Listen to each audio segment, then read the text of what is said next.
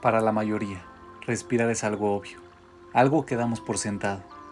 Después de todo, es algo que ocurre de forma automática.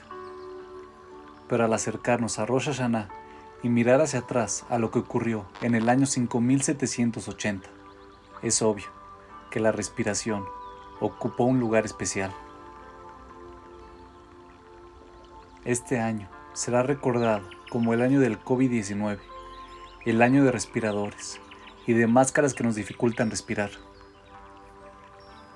Este año será recordado como el año en el que nos vimos obligados a detener el ritmo vertiginoso de nuestras vidas diarias y simplemente respirar. Y con cada inspiración y expiración nos volvimos más humildes, cedimos el control, enfrentamos cada día a medida que llegaba y vivimos un poquito más en el presente.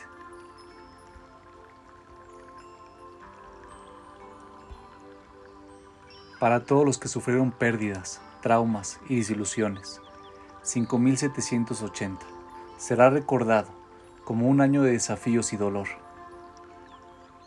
Pero muchos recordarán este año como el año que los sacó del trance de una vida repetitiva y les dio la oportunidad de aprender a enfocarse en lo que realmente importa, en llegar a conocer un poco mejor a sus familias y a ellos mismos. Un año que les enseñó realmente cómo respirar. En Rosh tenemos el mandamiento de tocar el shofar, un mandamiento singular que se cumple utilizando nuestra respiración. El sonido del shofar representa el nacimiento de la humanidad, cuando Dios sopló en la nariz del hombre su alma y le dio un espíritu vivo. La respiración simboliza el alma, y las dos palabras comparten la misma raíz en hebreo. La palabra para alma es neshama, que es casi idéntica a la palabra neshima, que significa respiración.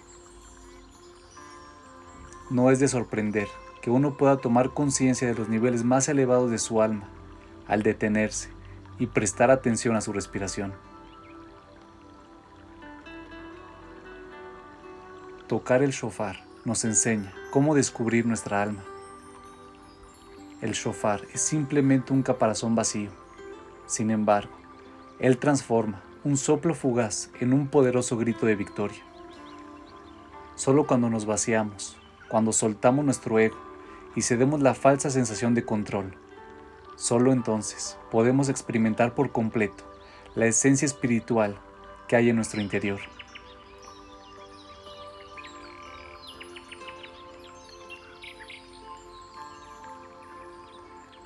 Abraham Haim, al comentar el versículo en su libro, Orach Haim, eleva tu voz como un shofar, escribió. Cuando nos vemos a nosotros mismos como un shofar que no tiene ninguna voz fuera de la que soplan en él, y entendemos que no tenemos ningún poder fuera del que Dios nos da, entonces podemos despertar el amor divino y atraer hacia nosotros gran bondad y compasión. Este último año aprendimos a hacer exactamente eso. Vimos con qué rapidez puede cambiar toda nuestra vida y cómo todo el mundo puede entrar en un caos.